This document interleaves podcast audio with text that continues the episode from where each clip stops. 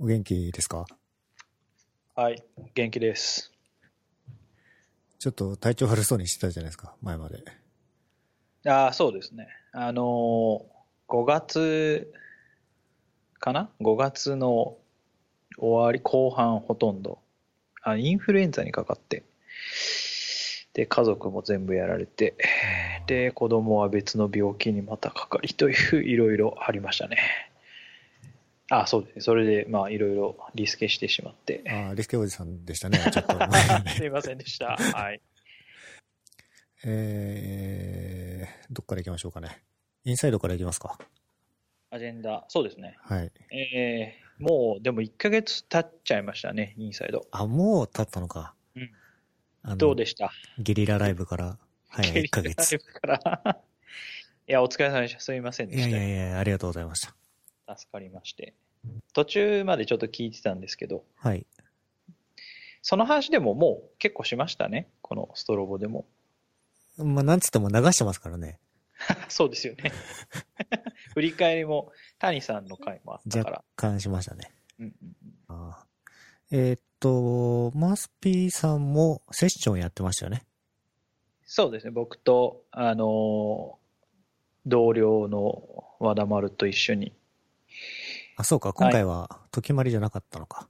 そうそう、時ちゃんは、あっちですね、原さんと、あ、そうか、そうか、そうか。声ブログコンビで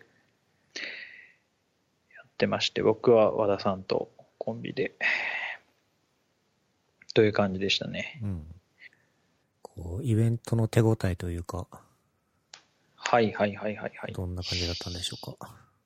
うーん、そうですね。あの、実は、は話す前は、その、一緒に話す和田丸と、まあ、割と当たり前のことしか話してないんじゃないかみたいな、こう、懸念、懸念というか心配をしてたんですけど、まあ、いざこう話をしてみると、まあ、自分たちも言おうとしてた、その、当たり前のことを粛々とやるないしはこうできないことはちゃんとこう記録というか負債として返すべきものとしてコントロールするみたいなところはまあうん割と好評でにおおむね好評に受け入れられたんじゃないかなといううん感覚はありますね。うんこう、好きな技術を好きなだけ喋るっていうのじゃなくて、インサイドフロントエンドって、その現場で起こってる生々しい話っていうのを伝える場だと思ってるので、はいはい。とても良かったような気がしています。ありがとうございます。まあ、まさにその泥臭い話というか泥臭い話をするというのにまあふさわしい話題を選べたんじゃないかなというか逆に言うと実は泥臭くない話はあんまりその題材としたそのウィンチケットっていうサービスだとあんまりなくて、うん。うん、なんか派手なことあんまりやってないからまあまあって感じですけど P さん的には、やっぱりアクセシビリティ観点でどういうふことをしてるっていうのを話したんですか？そうですね。あの、まあ、初期から考えてたことを、僕はあの、プロジェクト実は初期からいなかったので、あの、初期に谷さんとか和田丸が考えてたこと、デザイナーと相談してたことを含めて、まあ、途中で僕が入って、えーどういうことをやって、どういうことを諦めたか。で、まあ、今後どういうことを考えてるかみたいなあ、あと結果か。結果の話ですね。うん。うん。まあでも具体的な取り組みって言っても本当に、なんかマークアップの議論を、まあ、早めに打ち切るルールを作るとか、なんか、えーある程度クリティカルなもの以外はデザイナーとのこうやり取りで新たに蒸し返すことはしないとか、まあなんかそんな感じになっちゃうんですけどね、うんどうしても。うんうんでもやっぱり初期に特にデザインとのやり取りは初期にそのそれこそ谷さんと和田丸がデザイナーと方針を固めたりデザインレビューをかなりがっちりやってくれたおかげでおおむねなんかこうすごく困るみたいなところはうん。うん。実はなくて、うん、まあもちろんなくはないんですけどまあ致命的なものもあったりはするんですが、うん。まあ、それ認識した上で進入れてたのが、まあ良かったかなっていう感じですね。うん。ウィンチケットのアクセシビリティはバッチリですか？そうですね。あの、今、あの、WCAG の試験をやってて、はいはいはいはい。ウィンチケットで。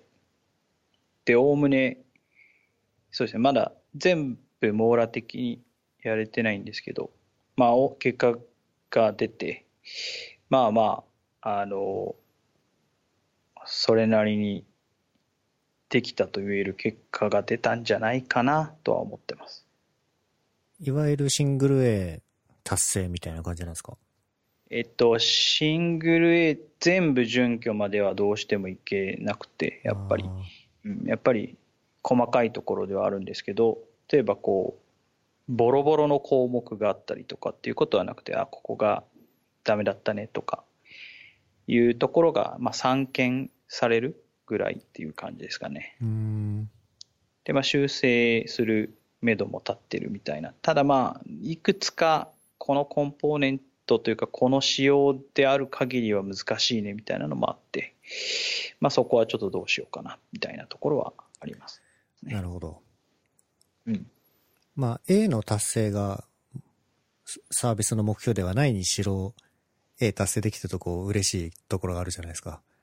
ああ、そうですね。まさに、本当にそうです。それは、じゃあ一応達成の方向に動くということで。うんうん、まあ、あの、じゆほんまにあのシングル A 達成がゴールに置いてなかったので、うん。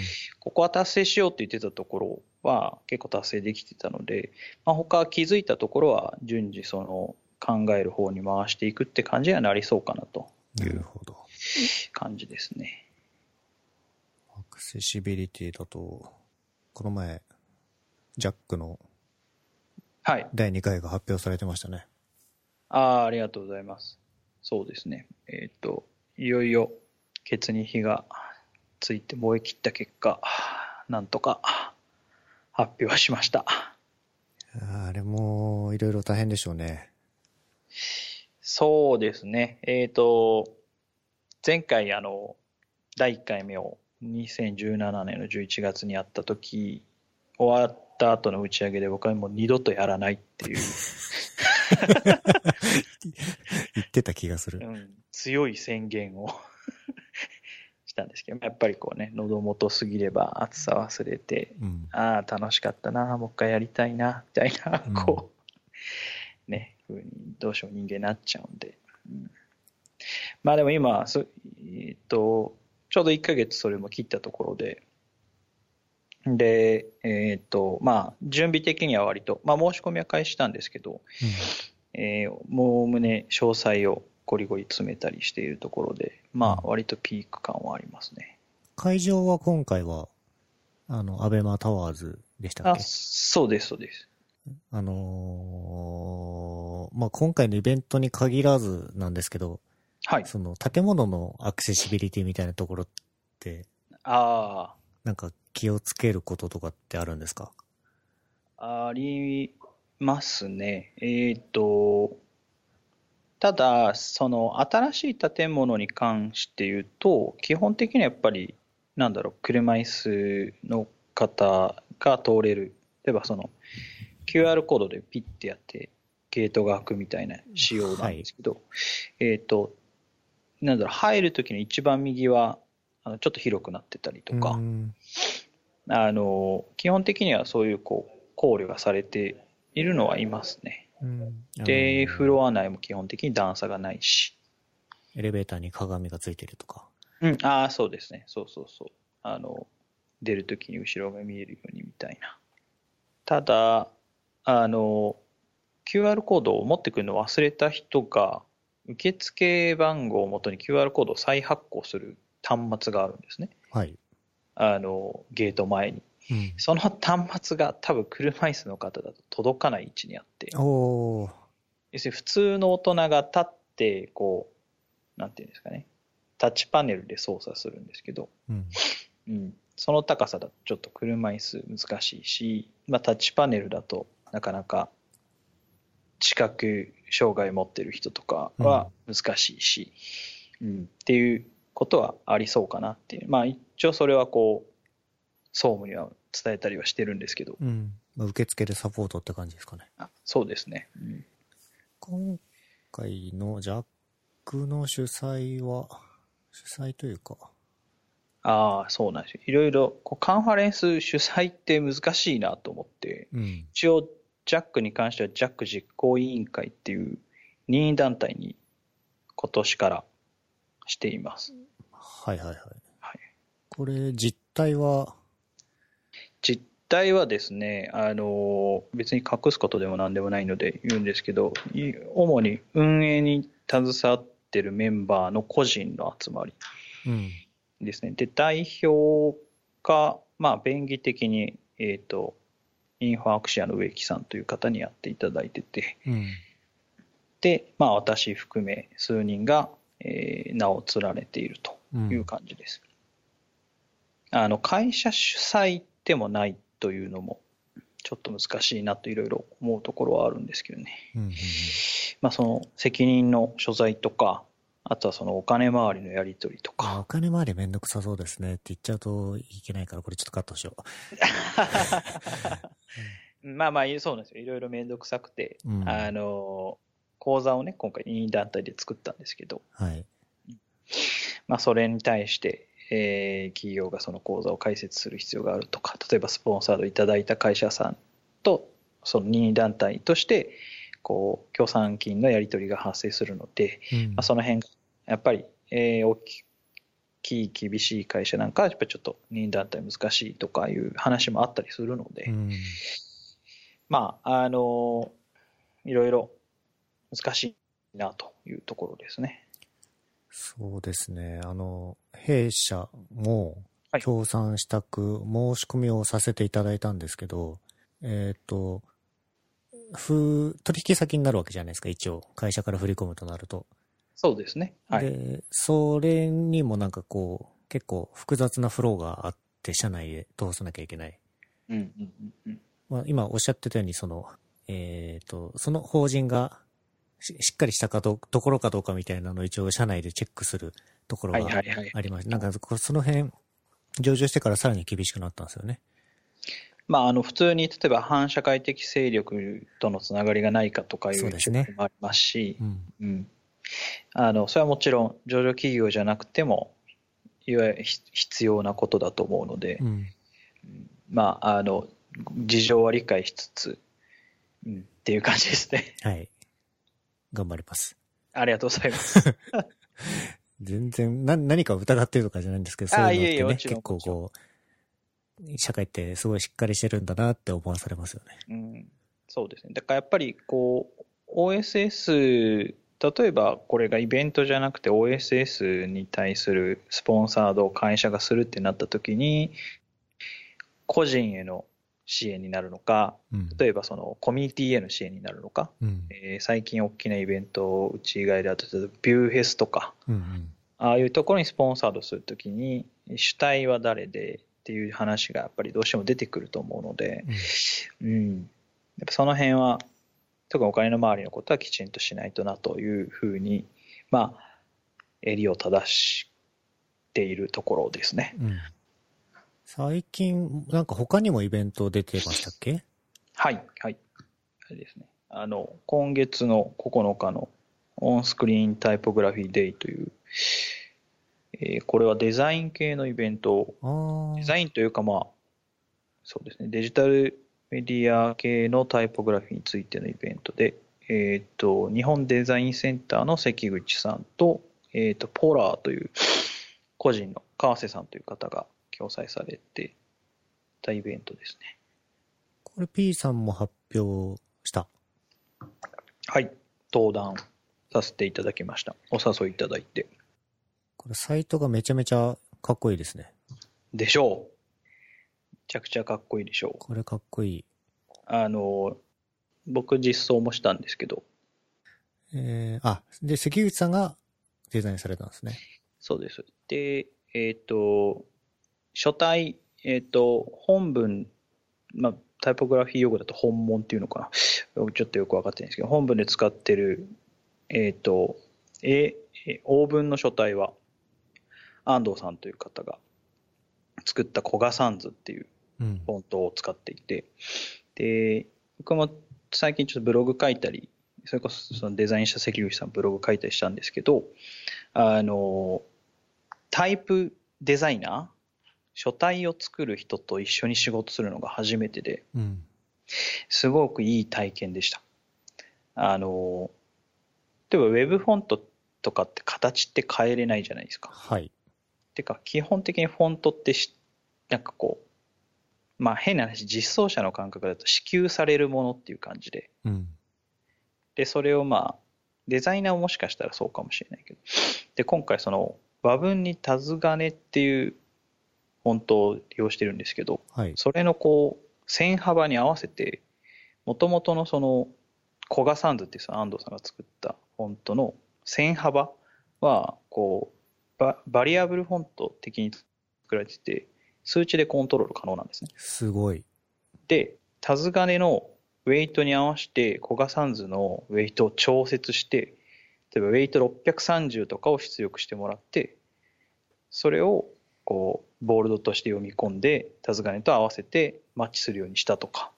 ええ100、100刻みしか知りませんよ、私は。そうあの実際にウェブフォントとしてウェイトで指定するのは例えば700とかだったりするんですけど、はい。その元データのその線幅の指定にをこう多分1単位とかで修調整できて今回はその組み合わせる和文の線幅に合わせてコガサンズのこのウェイトっていうのをその通常のとボールドって2つ出してもらってみたいな感じのことをなんか制作の中で体験してでそれがもう欧文と和文でこうフォントが違うのかどうかも分かんないぐらいのこううん。代官になったりして。でもやっぱり特徴的なえあのオーブンフォントなのでああなんかでカーニングデータとかもゴリゴリ入れてったりとか例えばこう HTML の T と M とか Web の W と E で大文字の W の懐に E がこう突っ込んでくるみたいなうん。のとかをやっぱり出てくる単語に合わせてこうカーニングデータをフォントデータに入れてもらってフォントフィーチャーセッティングスで指定するとキュッと詰まるみたいなええかっこいい。そういうなんかこう今までやったことないようなこう実装というか体験というかをしてああなんかタイプデザイナーと一緒に仕事するってこういう感じなんだと思っていやなんかまた面白いこう体験でしたねこれは。なかなかいないですよね、そもそもタイプデザイナーという職種の人が。そうですね。で、安藤さん自身は、えっ、と、まだ学生さんで、確か。うん。で、えっ、と、このコガサンズ、タイプデザイナーとなん、まあ、このコガサンズ自体が初めての作品なのかな。で、まだ未完成ということもあって、本当にこう、青互いみたいな感じで、こう、フォント採用して、開発チームにも入ってもらったみたいな感じなんですけど。これは美しいななんか自分のブログ直したくなりますね、こういうのあ、もう、直しましたよ、僕。え？もうなんか自分のブログがすごいダサく見えてきて、これ見てると。かっこいいないや、なんか久々にこうデザインの、なんだろうな、力じゃないけど、本当にこう、割とウェブっぽい見た目なんですけどね、全体的に。ですね。うん。あの、リンク色とかも普通だし、あの、いいや消しがちなあの visited の色とかも個別に指定したりとかしてるんですけど、まあその辺はこうウェブっぽさを残してみたいな。まあなかなか面白い仕事でしたう。ん。サイトの開発もしつつ発表。発表はどういうことをされたんですか？発表はですね、あの、オンスクリーンにおけるベアボーンタイポグラフィーという名前で、まあ、いわゆる、なんだろう、ウェブ、オンスクリーンイコールウェブとしたときに、そのタイポグラフィーを支える骨格というか、意図を伝えるための骨格としては、まあ、HTML でしょうということで、えっ、と、HTML の話を しました。で、うんあえてなんかこう、主催のその関口さんからは、もう、エモい話をしてくれというオーダーがあったので、まあ、技術的な話はほぼせずに、なぜ私が HTML を書き、えー大事に思っているかみたいなことを40分かけてお話ししましたね。うん。うん。これは特に後日公開とかの動画はない感じですかね？えっと、一応ですね、えっと、回の全体の記録は残されていて、えっと、何らかの形で、あ、その全体は公開されないと思うんですけど、私のセッションに関しては、そのイベントの公式からおそらく、えー編集が入るかもしれません。公開されますし、えっと、この収録日のあさってかな？に DSHTM ラジオをやるんですけど、うん。そこであの僕の動画だけをこう流して、で、僕と、あの、その、泥水のパートナーの越智さんの二人で、越智さんもイベント来てくれてたので、はい。あの、副音声解説をやろうかとなるほど。いうことを企画しているので、まあ、あの、何かしらで私の発表自体は見ていただける機会はあると思います。おーありがたい、それは。ただね、これ、どうですかね。見ても、あの、本当にこう、自分自身としてはこうライブみたいな感じでやってたので、うん。うんだからあの、資料だけの公開は今回したくないなと思って、うんうん。うん動画は見てもらえればなという感じです。これターゲット的にはどういう人が来たんですかね？イベント自体に。えっ、と、イベント自体は7割方、いわゆるグラフィックデザイナーと呼ばれる方、えー、Web、DTP に限らず、どちらかというと DTP だけやってる人とかもいらっしゃるような、そんなイベントでしたね。で、残りが、まあ、えー、ウェブ系のエンジニアだったりとか、えー編集者の方だったりとか、うん。えー出版関係の方だったりとかっていう層に来ていただいてましたね。そういう人たちに対して HTML の話をそうなんですよ。したのがすごいこうむ胸熱というか早く見たいですね、それは。もうすごいアウェー。あの、それこそ潜水さんもあの、アベマタワーズ、これもアベマタワーズでやったんですけど、はい。あの、セミナールームで、あそこ4面ぶち抜きで、はい。えっ、と、シングルラインというか、パラに分けずやったんですよ。だから、登壇の時は真ん中にこういて、ま、真ん前にこう300人いるみたいな。そしてデザイナーが7割みたいな。はい。で、僕の前にはその、すごくこう美しいものを作るためにどうすればいいかみたいな、こう、バリバリのこう、敏腕デザイナーの人がこう、そういう話をしてて。はい。いやーもうね、すごいアウェーでした。胃が痛くなりそうですね。いやあ久々に、あの、登壇あんまり緊張しない派なんですけど、はい。久々に、あの、お腹痛くなりましうんた。ちょっと楽しみにします。じゃあ、あさってもちょっと見ないといけないですね。あさってぜひ、まあ、あの、デス今 YouTube、あの、アーカイブは残るので、別に、リア、オンタイムで見なくてもいいんですけど、あの、みんなで、なんか、一つの、僕のじゃなくてもいいんですけど、こう、登壇動画に対してみんなでこう、酒飲みながら見るみたいな 体験はそれはそれで面白いかなと思って。自分のじゃなければ楽しそうですけどね。あーそうですね。もうでも、なんかもう自分の喋ってるところ、それこそ泥酔もですけど、はい。もう見慣れてるから、ああ。うん、まあなんか、わかんない。もう、急に恥ずかしくなって席外すかもしれないですけど。自分の声は慣れたんですよ。はいはいはいはい。ちょっと映像はね、うん、なかなかきますよね。わかるな。でも僕も映像も慣れちゃったな。慣れですよ、慣れ。誰か。やりましょう。あ見見直してないですか？あの、泥酔出た時のやつ。ああ、それは見ました。あはいはいはい。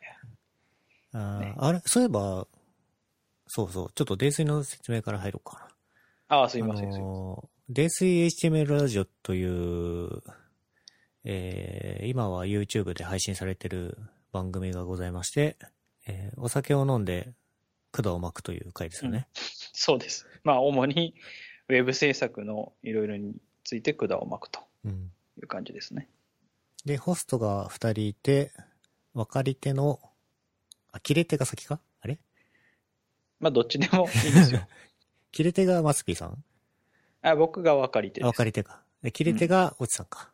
うん。あの、卵かけご飯の人ですね。ああ、そうです、そうです。がやってる番組で、まあ、まだ見たことない人いたら、ぜひ。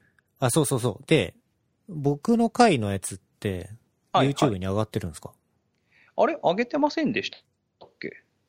あ、確かにな。なんか、リストにない気がする。あれ？上がっ、あれ？もしかしてデータ紛失してないかな？やばいな。7、6、5。で、い第1回とか第3回とか、ところどころ欠けてるなと思って。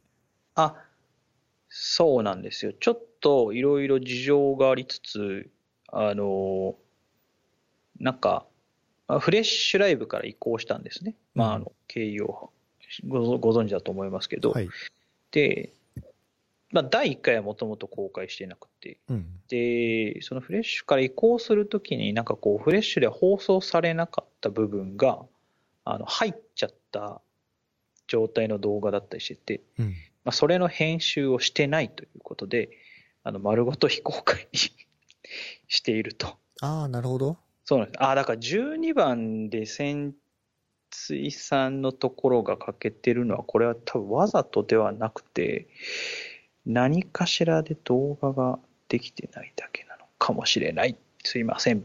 か、あれですね、あの、編集してなくて。いやー、多分今リストにもないので、あの、要するにアップロードもできてないので、どっかで、ちょっとすいません。あの、至急アップロードして、あの、大々的に宣伝します。いやいやいやいや。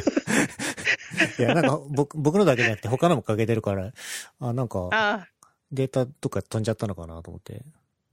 いえいえ、ああ、そうで、いろいろ、あの、各種いろいろ事情ははい。あります終がは思いのます、はい。確かに、あげ、あ、この作業が、ま、進んでないだけだな。すいません。頑張ります。はい。いやー、編集してるのすごいなと思います。あの、ポッドキャスト。いやー、なかなか大変ですよ。はい。あの、編集しなくていい道ということで、ライブ配信を選んだので、うん改めて編集って言われると嫌だなってなっちゃいますね。この収録も OBS かなんかで YouTube に投げてれば生配信はできるんですよね、きっと。ああ、そうですね。あの、それこそリビルドとかは、ね、あの、ライブやってますよね。うん。うん。まあ、ライブはライブで、そのインタラクティブな楽しさも、もちろんあるんですけど、う。うんん。なんか、ライブで見なかったら、まあ、いっかってなりやすいんで、あの、それはそれでなっていう気もしますね。はいはいはい。えーっと、この競輪とギャンブル、はいはいはい。これは何の話で？これウィンチケットの話ですかね。これ最近やってるからっていう話ですか？うーんと、一応、競輪に関してはやってないです。言ってない。えっ、と、いろいろいろいろあるからやってないっていう感じです。はい。ちょっと、察してください。はい。麻雀はね、麻雀は最近、ああ、ひ土曜日にリーグ戦久々に参加しましたぐらいで、あんまりプライベートというか、全然打ててないですね。全然誘ってくんないもん。いや、だってやりたいんですけど、それゴールデンウィークも結局3つ集まらなくて、あ確かに。うんそうね。でも、あの、これ全然カットしてもらっていいんですけど、はい。あの土曜日リーグ戦であの4半チャン打つんですね。はいまあサイバーエージェントマージャブルリーグ戦。うんあの、10万点トップ、8万点トップ、7万点トップみたいな、3トップ取って、はい。1日で、で、1回、もう1回ラスだったんですけど、一日その4半チャンでプラス270ぐらいはい。叩き出して、マイナス込みで 270? そうそうそうそう、すげえ。やばいでしょ。10万点って、しかも100万なしですからね。神になった気分でした。ああ、そうか。箱下ありなんですね。こうした、そうなんです。あの、あーえっ、と、M リーグルールでやってるんですよ。サイバーエージェントマージャン部は。はいうんうん。だから、箱下ありですね。まあ、麻雀知らない人に説明すると、まあ、2万5千点ずつ4人で持ってそれを取り合うゲームなんですけど、1人が10万点持つってことは、まあ、こう、だいぶ綺麗に均等に取らないといけないんですよね。そうですね。あの、0点以下に、あ0点未満になったら、その時点でこうコールドゲームみたいな感じで終了するってルールもあるので、まあ、それをそういうルールでやってないから、まあ、あの、成り立ったって感じですね。まあ、それにしても10万点、8万点、7万点は、そうでしょう。なんて言えばいいのかなこれ、ち何、何かに例えたいんですけど、全然例えられない。いろんな人から帰り道に気をつけた方がいいよっていや。ほんとそうですよね。100万出したのと等しいかそれ以上ですからね。もうだって、いや、本当わかんない人にはわかんないと思いますけど、あの、南三局の親の時に、2番手か3番手ぐらいで、ダマで、60、7巡目とか8巡目にダマの親バイマンとかを、た あの、テンパれるんですよ。それでポッと出て、で、そっから2万点ぐらいだったのが4万8000点になって、そっから7万点ぐらいまで行くみたいな。もう一回羽万ぐらい上がってますね、それは。あ、そうです。親、親、親パネ積もったり、いろいろしたりとかして。うん。まあ、核変に次ぐ核変という感じですね。うんパチンコ、パチスロ的に言えば。それこそ、あの、ね、M リーグとかでもやってる人増えたし、なんかジャンソーも、なんかお客さん増えたって言ってるみたいですね。えー、M リーグの影響ですかね。そうそう、M リーグとか RTD とか、ああいう、まあ、麻雀チャンネルかな？のう、んうん、あれで。いい傾向ですね。まさにうん。藤田さんが目指したああ、そうですね効果じゃないで。すかね。うんうんうん多分なんかこう、やりたいと思ってたけどどうかなみたいな層というか、一回覚えてみたいな層が戻ってきてるんじゃないかなというのは感じますね。M リーグも、あのーシーズン2というか、はいはいはい。次回のやつが、またドラフトあるみたいですね。ああ、そうですね。7月でしたっけか。今回は女流が必ずチームに一人いなきゃいけないってことで、渋谷アベマズは誰を指名するのかという、まあちょっと、分かる人にしか分からない 楽しみが ありますが。なんか、これどこまで反映されるかわかんないですけど、投票ありましたね。ああ、ありましたね。うん、まあまあ、それも気にしつつ、すごくキャプテンという監督たる社長が決めるんでしょうけどね。うん。でも女流はあんま終えてないから、誰が見たいとかっていうのはないです。あんまないんですけどね。うんちょっとあんまり話題に出しにくいんですけど、はい某某プロの、ちょっとやらかやらかし系の話もあるんではいね。僕は決、ちなみに、あのー二階堂ルミプロに投票したんですけど、はいはい。ああ、あの、お姉ちゃんの方お姉ちゃんの方ですね。はいはいはいはい。なんていうんですか、姉妹で、あの、違うチームで当たるとか、まあ、展開としては胸熱な展開ですけどね。うん第1回に参加した人というか、出た人も出るんですかね？これ、あんまり関係ないですか？その辺は。あんまり関係ないんじゃないかなとは思いますけどね。ううんん。そういえばこの前は、あの、テレビドラマで女優と共演されてましたね。そうなんですよ。女優と共演してまして、うん。あの、忘れちゃった。テレビドラマ。私定時で帰りますでしたっけ？です、らしいですね。僕見てないんですけど、僕も見てないんですけど、ツイッターで流れてきて、主人公のあの吉高、吉高ゆり子吉高由里子さんが、のデスクにね、朝食本が置いてあって。あ、この話もしました？この。話してないです。あ、してないですね。あはい。いや、これね、ありがとうございますって感じですけど。書いた本がそこにある感覚、まあ、これを共演というのかどうか、まああれですけど、ここれはまあ著者じゃないと分かんないだろうなと思いつつ、どんな気持ちだったんですか？ただ、その場にあったっていうだけなんで、この会場に使われた会社かなんかのまあエンジニアさんが読んでくれてたっていうことが、まあ、そもそも嬉しいんですけど、ああ、はいはい。リグさんじゃなかったあ、かな？リグなんだ、これ。なるほど。会場は分かるんですけど、あの、いわゆるウェブ制作的な監修？こういう感じだよ、ウェブ制作業界ってっていう監修は確か、あの、リーグさんがやってた気がしますね。うん。あとはね、えっ、と、バー、ウイスキー、あとは、一人旅？一人旅行ったんですか？一人旅、あれこれいつの話だ ?4 月の末の、ん？とか？あ、3月とかの話かな。先生ご存知だと思うんですけど、休んで5ってあるじゃないですか。はい。あの、へ弊社のサイバーエージェントだと、まあ、なんか勤続2年以上経つと、あの、いつ取ってもいい、5連休いつ取ってもいいみたいな休みがもらえて、まあ、それでこう、鹿児島に、鹿児島、福岡、岡山、京都と、ぐるっと行ってきましたね。一人で？一人で。超楽しそ もうあれですよ、あの、決め、決まってるのが、あの、鹿児島行きの飛行機、その、いつ成田発で鹿児島空港に到着して、であとその、福岡と岡山、京都では、その、まあ、アクセシビリティコミュニティの各地の人たちと、まあ、ちょっと飲み会するみたいなだけ決めてて、う。うんう他完全ノープランで。で、宿とかも基本その日に取るし、ええいいな。どこ飯食いに行くかももうその日に決めるし、で、そのなんか、現地の人に聞いておすすめになったらそこ行くし、みたいな感じで。で、鹿児島行ったことなかったんで、鹿児島行こうと。うん。で、そのまま、えー、福岡までバスで行って、みたいな。まあ、ぐるっと回って帰ってきたみたいな。あ、そっか。先生は一人、お一人様がそもそもあれですね。飲みにするにしても、旅行するにしても、あまりしないですね。僕は一人でバーには行くようになりました。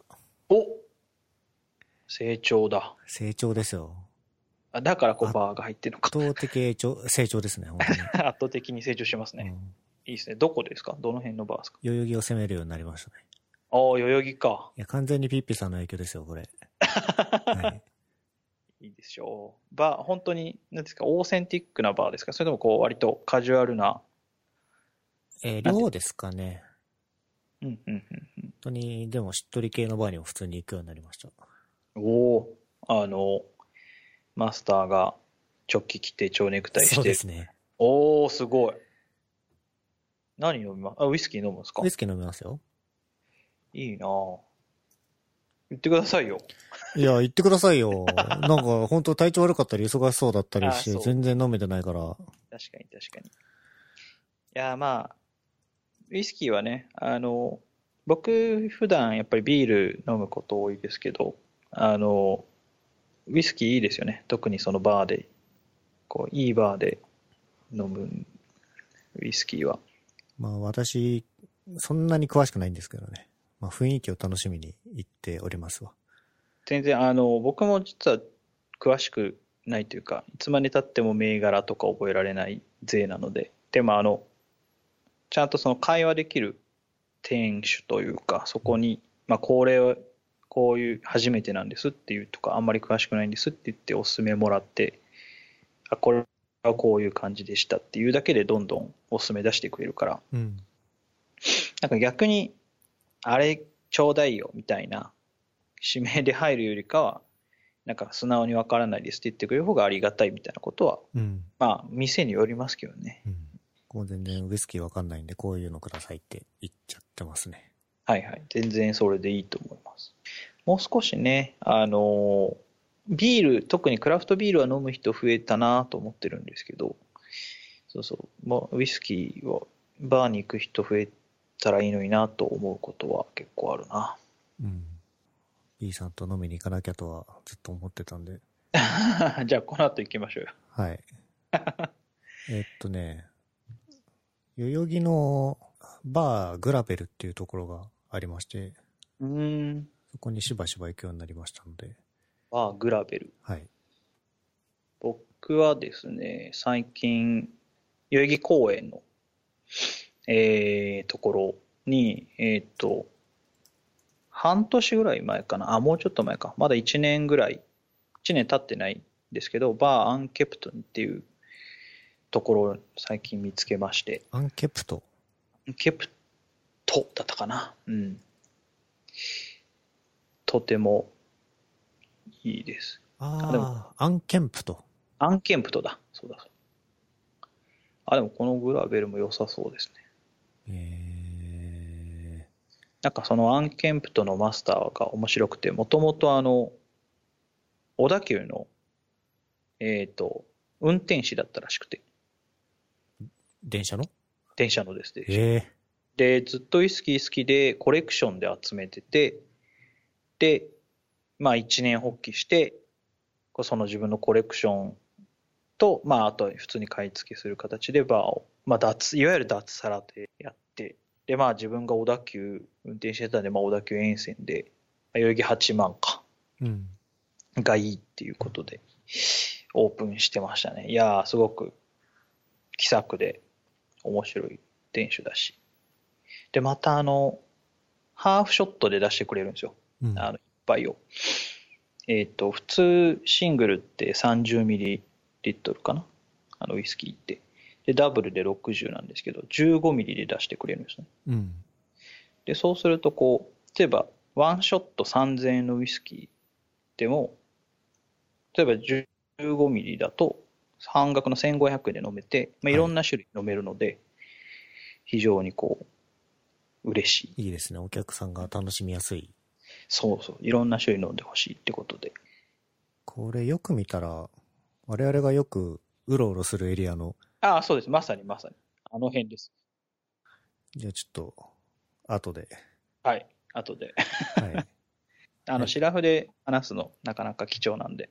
はい。はい、じゃあ今日のゲストはマスピーさんでした。ありがとうございました。ありがとうございました。はーい。